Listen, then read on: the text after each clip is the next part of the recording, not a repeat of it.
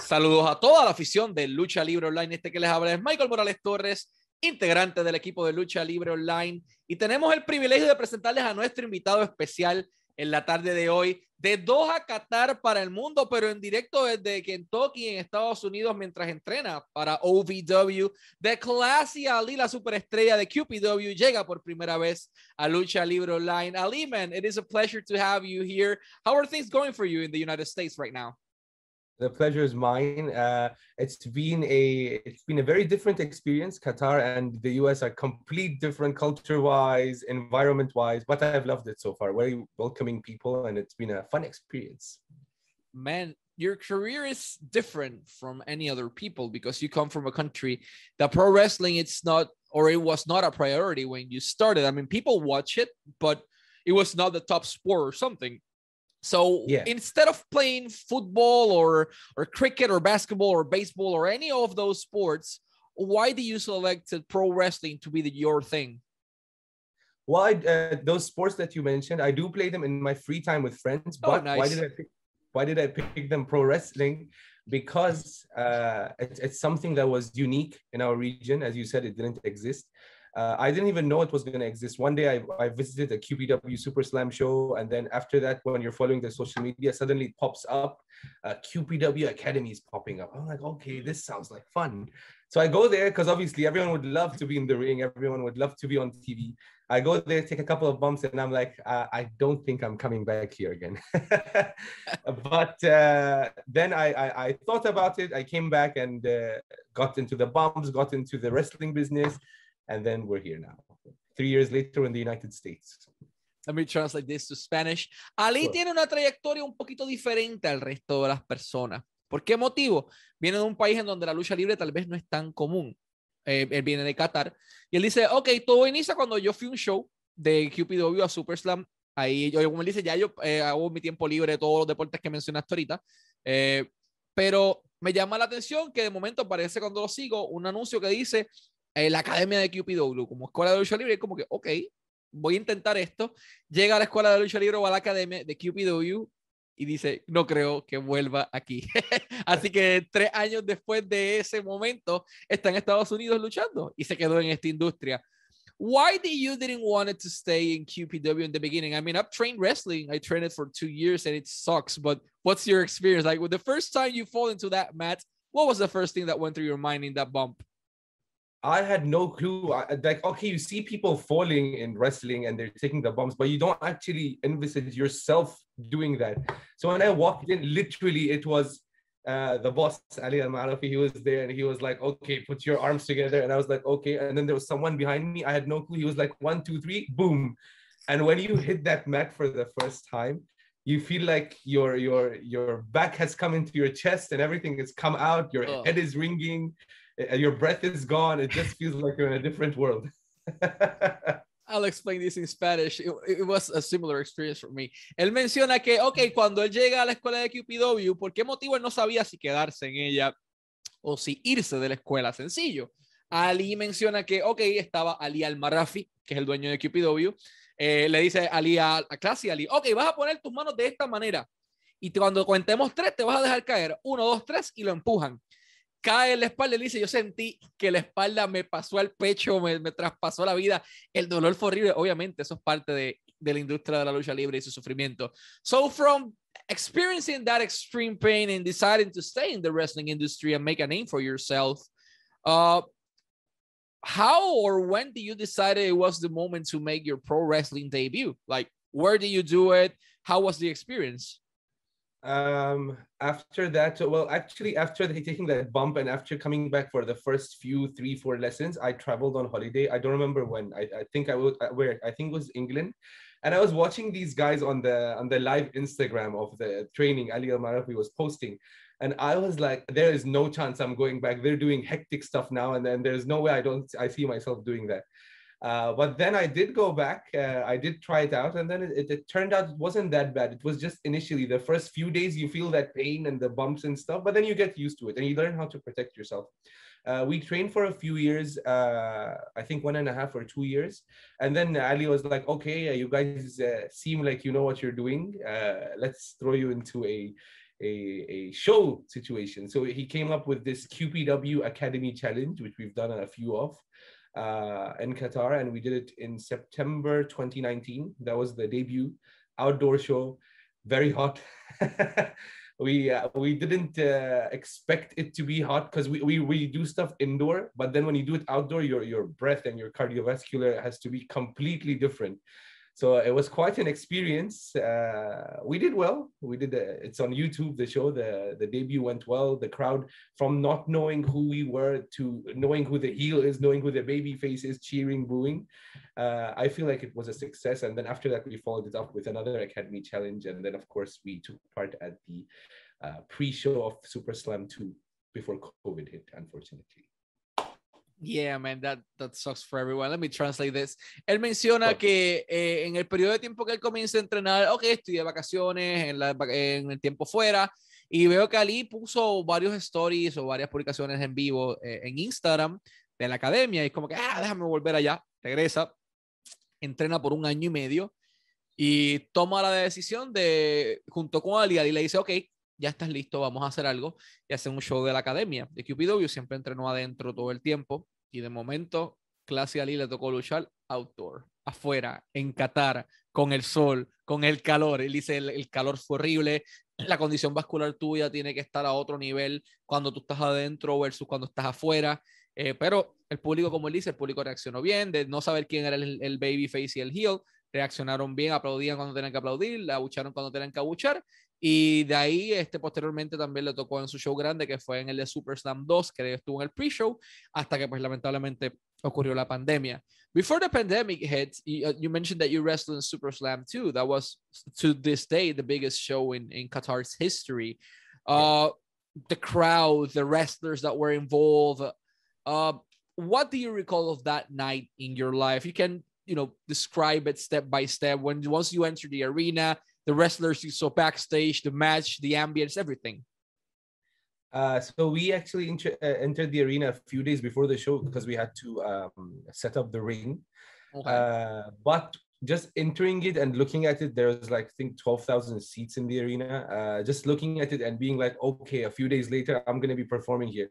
From being in front of two, three hundred people in attendance to possibly twelve thousand, it was just mind blowing. And then on the day of the show, it just went by like this. Like you were coming in, uh, you saw wrestlers coming in, big wrestlers that obviously we watched in our childhood: Kevin Nash, uh, Rob Van Dam, Khali, Alberto. There are so many of them. Uh, but uh, when you when you're backstage with them, you don't see them as as as because you don't want to come up to and be like, oh hi, I'm a fan. No, you're a pro wrestler as well now, so you want to show. So and they treated you with respect. They didn't look at you like, hey rookie. You know, it was very it was mutual respect. And actually, at the in the locker room, Rob Van Dam was my uh, partner. Like he was sitting right next to me, and I kept thinking, oh my god, Rob Van Dam. Like, I, I used to watch this guy team with Kane on Raw a couple of years ago in 2003 or 2004, and now suddenly he's sitting next to me in a locker room.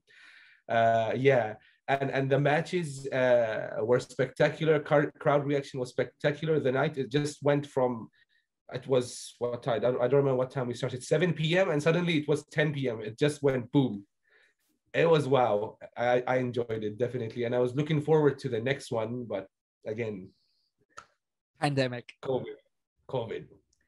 So let me translate this. Él menciona que, ok, Super Slam 2 tuvo la oportunidad de participar en ese evento y días antes le tocó eh, ir a montar el setting de la arena y el cuadrilátero. Y de momento mira así, mira así, mira la silla. Aquí caben 12 mil personas. Yo pasé de estar en un show de 300 personas a 400 personas a posiblemente 12 mil personas. Big setting. Uf. Entonces llega el camerino y se encuentra con tipos como Kevin Nash, Alberto del Río, The Great Khali, Rob Van Damme. Es como que entonces se siente en el camerino a cambiarse, a hacer sus cosas. Y a su lado está Rob Van Damme, aquí al lado, su partner. Rob Van Damme, el tipo que él veía luchando haciendo equipo con Kane en el 2003, 2004, ahí estaba junto con él. Y él dice como que no quiero, obviamente, no quiero que la gente me vea como un fan, no quiero, o sea, siempre tratar de ser lo más serio posible, mantener la compostura. Y te trataban con respeto, tú los tratabas con respeto. Eh, obviamente fue, la lucha fue buena, fue, fue una experiencia completamente diferente, pero Super Slam 3 eh, lamentablemente fue fue movida de fecha eh, por, el, por el COVID. What can you say about Qatar's audience? Because at least I had the opportunity to see uh, Super Slam 2 on Fight TV, and they were really, really, really into it. Like they were really verbal about who they hated and who they liked. So, yeah. what you know, what's your experience with your crowd? Uh, from what I see, it's it's a very young crowd. Uh, mm-hmm. For them, it's it's very important to, to establish straight on who's the face, who's the heel, because uh, when they know who the face is, they're gonna cheer. When they know who the heel is, they're gonna boo.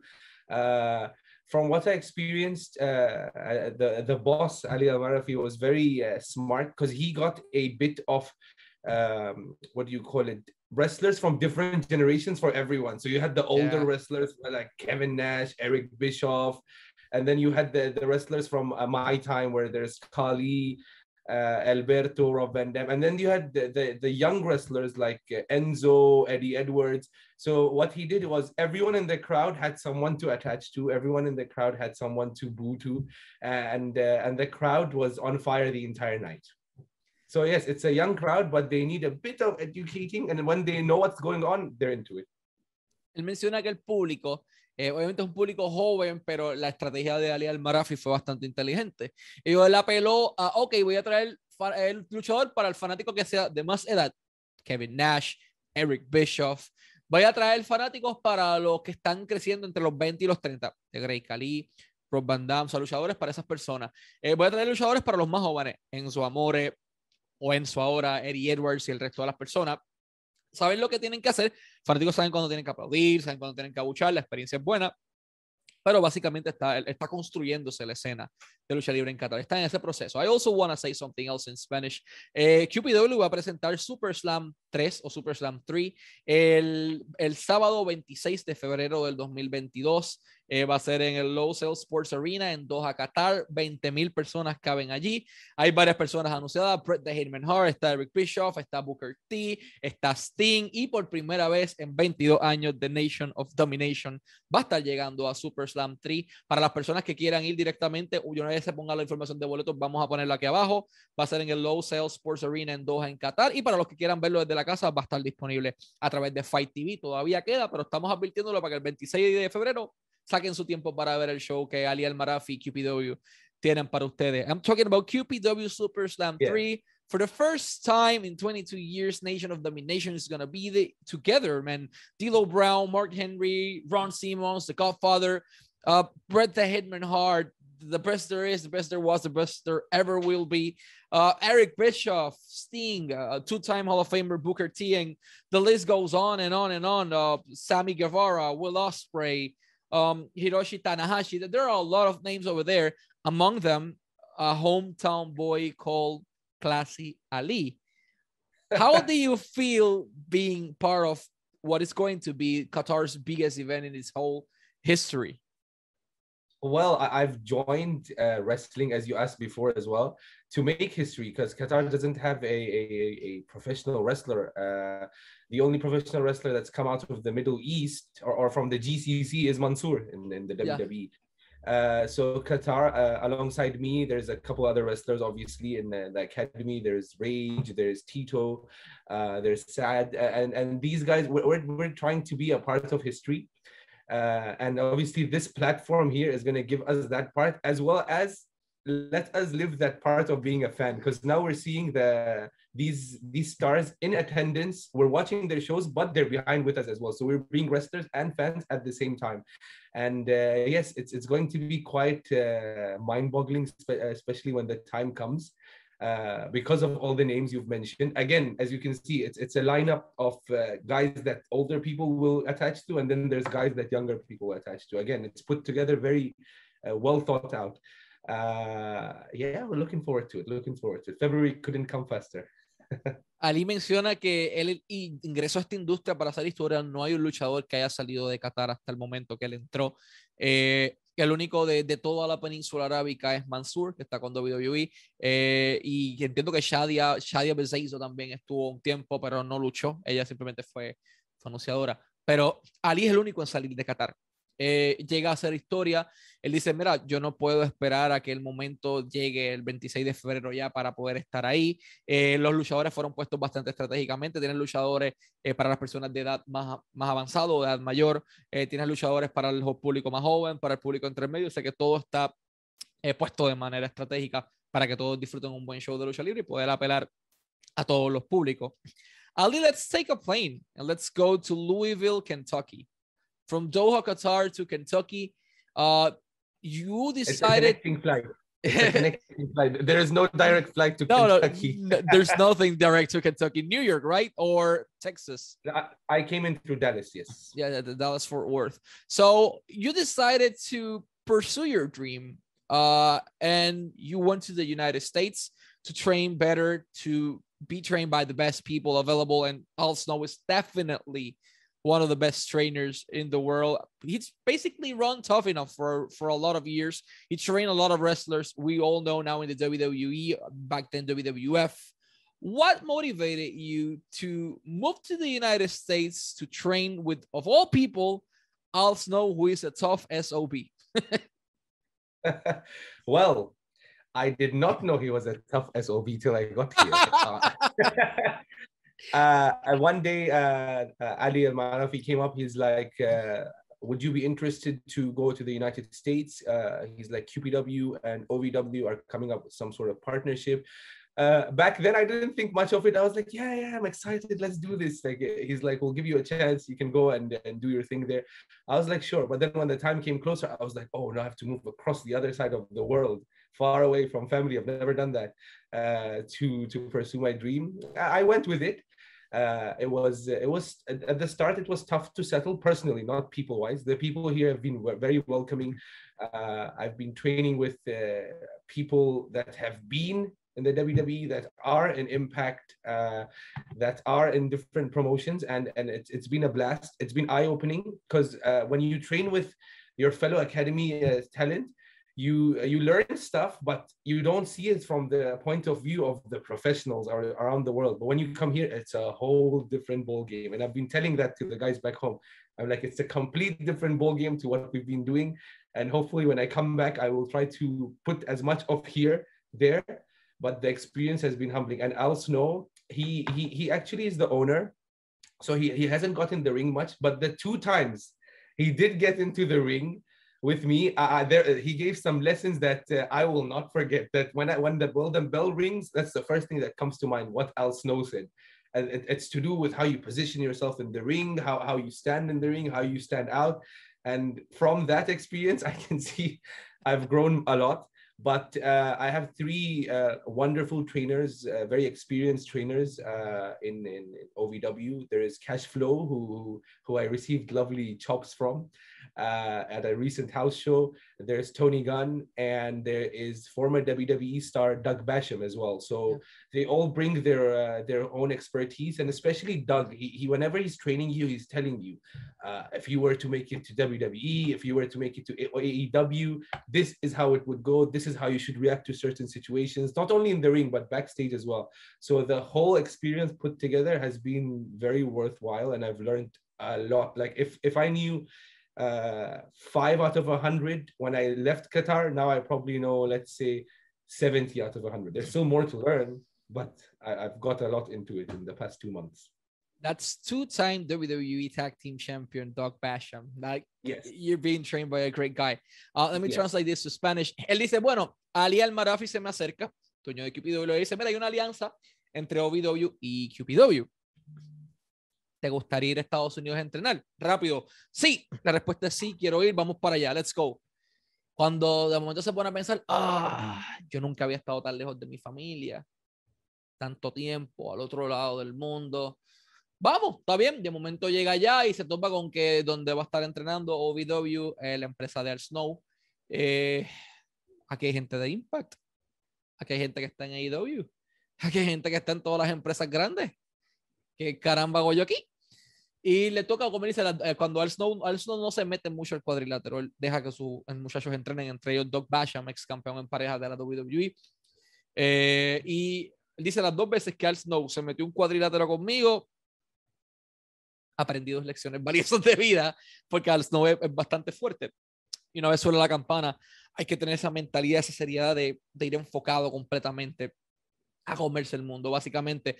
Cuando salí de Qatar, sabía 5 de 500, ahora sé 17 de 500, o eh, el triple de lo que sabía, todavía me falta mucho por seguir aprendiendo de la industria, esa humildad está excelente, pero dice eso, que él siente que, que todavía le, le, falta, le falta por aprender. Once you arrive to your house prior, if we can say this story, prior to the interview, we were talking a little bit. And once you arrive to what's going to be your home in, in the United States for three months, uh, you were you were washing the dishes and suddenly you look and hey, my roommate is former WWE superstar and current Impact Wrestling superstar Mahabali Shera. What yes. the heck was that, man? I, I obviously didn't show it at that time, but I was very surprised, very anxious as well, because because I'm living in the in the house, and and while I was going to while I was going to uh, the United States, I was watching Impact on the plane. So literally, I was watching this guy less than 24 hours away on my laptop screen in the airplane, and then suddenly I see him in his tank top, like in the kitchen. I'm like, oh, okay. I I, I heard uh, one one of the guys. His name is Damone. He's also a wrestler he was mentioning in the car something about uh, oh uh, you need to tell Shera to uh, move his stuff in the fridge so there's stuff for your stuff in the fridge and I didn't realize uh, what he who he was mentioning until I saw Shera and I was like wow very intimidated I was like oh the big guy from Impact is living in the same house with time uh, I found out that the entire house I'm living in is a wrestle. It's actually called Wrestle House, and, and everyone in the house is a wrestler. I, they're all contracted to OVW. Uh, a bunch of lovely guys. Uh, it's very uh, easy to be living with them. There's no issues. But uh, specifically Shera, I, I, see him a lot in the house. Uh, lovely guy. We have a lot of banter, and and being from uh, he, he's from India and, and my mother's from India. So we, we speak in uh, Hindi as well. We communicate. And, and, this helps. Sometimes there's been training sessions where uh, we, we put stuff together while we're speaking in Hindi was Doug Basham is like, what are you guys saying? No one can understand, obviously, because it's just between us.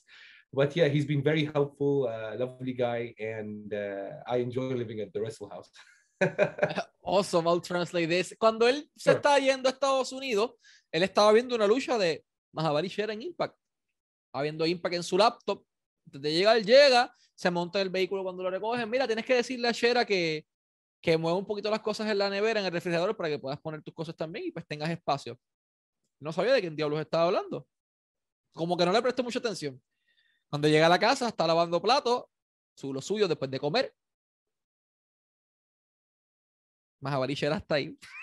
Mahabali Shera vive con él. E, es, su roommate. Eh, vive en una casa varios luchadores que se llaman Wrestle House, literalmente todos conectados a, a OVW de alguna manera. Él dice, mira, mi familia materna, específicamente mi mamá de India, ella habla hindi, eh, yo también hablo hindi y nos comunicamos mutuamente, crearon una bonita amistad en este momento. Eh, y incluso cuando están muchas veces entrenando, el coach le dice como que ellos empiezan a hablar en hindi y ellos, pero ¿qué diablos están diciendo? No los entiendo. Estamos hablando algo entre nosotros dos acá y chistes y las cosas, pero entonces la, la relación es buena. Obviamente es intimidante al principio encontrarte un tipo que mide como 6, 7, 6, 8, 300 libras. O sea, es a big, big dude. So, yeah. es un poquito difícil para, para cualquiera. Uh, let's go to OVW. OVW was uh, the former developmental territory for WWE. Dave yeah. Batista, Brock Lesnar, John Cena, Randy Orton, Shelton Benjamin. And if you, we continue with the list, those are all former OVW superstars. You're training and wrestling in the same place as the biggest stars of this industry, period. So to you, not the wrestler, not the wrestling fan, but the human, the human that left his family away in Qatar for a while to start pursuing this dream until he achieves it. How does it feel to be in the same company that was the one that created all these big superstars? It's unreal. Uh, let's put it that way. Like uh, when you go backstage uh, there is a sitting area for the wrestlers and the wall is filled with pictures of every single wrestler that has come out of OVW and gone into the WWE. From the ones you've mentioned, and there are other ones like Melina, Johnny Nitro, Mercury, Boogeyman, ba- the Basham brothers. It just keeps going on. And There are so many wrestlers that have come out of that place that there are photos that are stacked up as well. There's no space to put them on the wall. Uh, but uh, it's it's just been a very unreal uh, experience from just wanting to see oh what is this qpw academy in qatar? Let's just go into the ring. I want to go in the ring. I want to climb on the top rope. From going there to being in the place as you mentioned that's that's been the the standout place that's brought out all the biggest stars of wrestling who have gone on to hollywood. Uh, it's it's just a very humbling experience, and and, and I just uh, love the opportunity that I've been given to be here as a human. Él menciona que eh, obviamente se siente, cualquiera le, le, entra la humildad al ver eh, personas, de momento llega el camerino de OVW, está el área de cambiarse y hay una pared llena de fotos de todos los exalumnos, entre ellos Melina, Johnny Nitro, Boogeyman, los Passion Brothers, eh, todos los que mencioné anteriormente. Y es, como él dice, es, irreal. Yo no puedo creer que yo esté aquí de pasar a treparme. Vamos a ver cómo se siente treparse la tercera cuerda de la academia de QPW a moverte a, allá. Simplemente es mind blowing. You wrestle and had the opportunity to make your pro wrestling debut in the United States with OVW. What was the thing that was going through your head all the time from the moment you went out of that curtain until you went back? uh, I the, the first day I wasn't actually I didn't actually know that I was be I'll be wrestling before like half an hour before I went out. Al Snow did text me the day before and said get your uh, gear kid. And I was like okay. I thought it was uh, for a promo because there was supposed to be a promo that I was supposed to be doing. And then suddenly Damone uh, one of the guys who lives at the, the wrestle house he was like oh we're going on dark third match. I was like what? He's like, don't worry, I'll walk you through it. So we, we planned a couple of things, but it was it was very like in my mind now, it's like, oh my god, I'm gonna be making my debut. I am not ready for this at all. Uh, I, I I walked through the curtains. The crowd's quite welcoming, uh, especially for a guy they don't know. Uh, the match went well. It was a quick match, uh, but just to be out there and just to be, uh, just to hear music playing once again, and then in front of an American crowd, uh, be in the ring where we're training. Now suddenly the lights are on and it's a show. Uh, it was a uh, it was a nervous experience. Like I, I, was very nervous for the first time being, even though I've been out in Qatar and da, da, da, I'm so confident and so chill, but here it was very nervous. Uh, so from the time I went out till the time I came back, I was just like, I want this to be over with. I want to go back. I don't want to be here. Uh, and it showed in the match as well. Like my, my face was always constantly like looking towards the mat. I, I, I wasn't classy Ali that I, I usually do. Uh, so it was it was a it was a different situation because the first time I went out in Qatar out of the curtains, I had my family and friends there. So even though I was nervous, it took away because there's people that's around me all the time. But here when I came out, it's it's no faces that I've never seen. Uh, so yeah, it was a surreal experience, but I've learned from that now. I'll translate this. Él menciona que en su debut en Cupid, en OVW, no sabía que iba a debutar. Al Snow eh, agarra el teléfono y lo llama y le dice, mira, este, te necesito acá.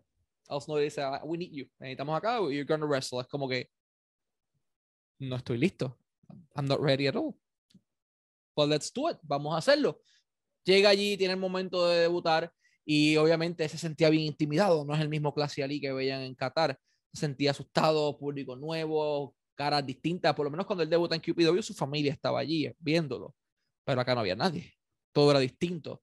Eh, fueron muy welcoming, los fanáticos le, le, dieron la bienvenida, lo trataron de maravilla y fue parte de, de ese proceso en donde él tuvo que, tocó, tuvo que aprender, le tocó aprender.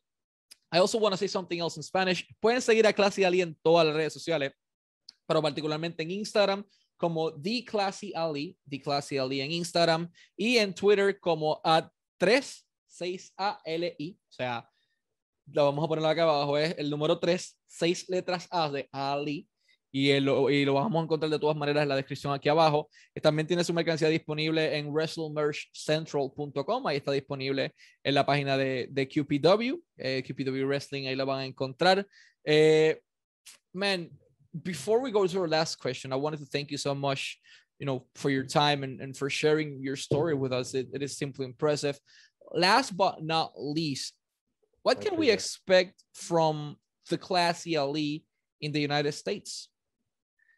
Um, I'm actually here. Uh, I've done four shows now. Four times I've been in the ring. Two house shows, two dark matches. Uh, Al has said that uh, I'll be on TV on Thursday for my TV debut, but uh, unfortunately, after that, I, I do have to head back home because uh, it's been two and a half months uh, due to commitments back home. Uh, but I, I'm, I'm already looking forward to the next time I will be coming back to the United States and just uh, also looking forward to i think from september onwards we're going to be going back to having our uh, monthly shows in qatar. I don't know how uh, he's planned it. I don't know if he's planned it in, uh, in like impact uh, if it's tapings in one day or in two days or if it's just the monthly special. I, I don't know the specifics. But i'm looking back to get in front of uh, the hometown crowd back home with all these new skills that I've acquired from OVW. So uh, yes, very exciting times ahead. Ali nos menciona que ya han pasado casi dos meses y medio desde que está en Estados Unidos por compromisos en su, su hogar, tiene que regresar. Eh, ya va a hacer su debut televisivo este jueves con la empresa OVW, le toca una empresa buenísima, va a estar debutando para televisión, va a estar regresando a Qatar posterior a eso, dice, vamos a regresar a los tapings, no sé qué Ali tiene pensado, si van a hacer muchos en un solo día o dos días o van a hacerlo una vez al mes así de manera general, eh, pero van a estar regresando al público de Qatar, está emocionado de regresar a Qatar para mostrar lo que aprendió acá, eh, de básicamente mostrarle a la gente quién es de Clase Ali y qué es lo que puede de Clase Ali ofrecerle a la industria de la lucha libre. Man, as mentioned, honored to have you here as our guest. Always wishing you success in both your career and your personal life. And let's hope to see more of the Classy Ali soon, man. Thank you so much. I appreciate to have this platform to get my story out as in detail as I could. Thank you so much to you and uh, the viewers for watching, and hopefully you'll be watching much more in the future. That's how that's how it happens that way, man. And thank you. Let's wrap this up in Spanish. Este fue de Classy Ali. De Qatar, de QPW y de OVW para el mundo, para la lucha libre online, la marca número uno de Pro Wrestling y Combat Sports en español.